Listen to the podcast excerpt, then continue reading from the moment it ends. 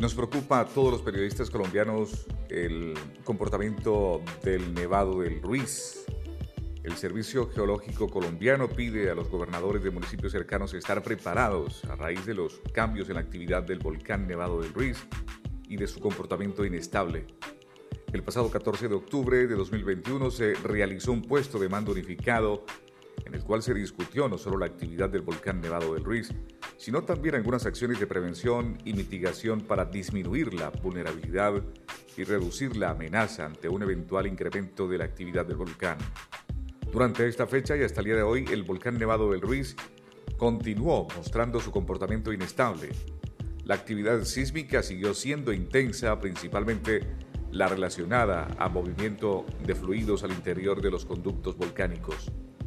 Esta sismicidad ha estado caracterizada por la ocurrencia de tremor volcánico continuo de nivel de energético bajo a moderado, pulsos de tremor, sismos de largo periodo y muy largo periodo con niveles energéticos variables localizados en el cráter Arenas.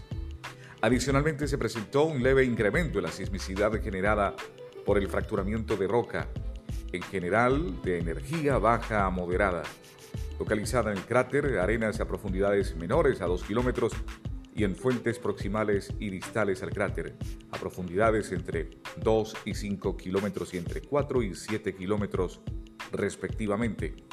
Adicionalmente se han presentado episodios de sismicidad tipo Drumbiet, de bajo nivel energético.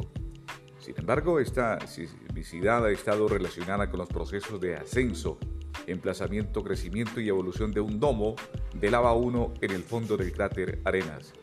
En cuanto a la medición de parámetros geoquímicos, según el informe, se evidencia a partir de los datos obtenidos de las estaciones Escandoas y del procesamiento de imágenes satelitales que el volcán sigue emitiendo vapor de agua y gases, principalmente dióxido de azufre.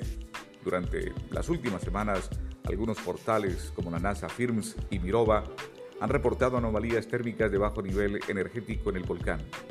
Con relación a la actividad superficial, el volcán sigue presentando de manera continua pequeñas emisiones de ceniza, las cuales se han dispersado de acuerdo a la dirección del viento, la cual ha mostrado una tendencia muy variable.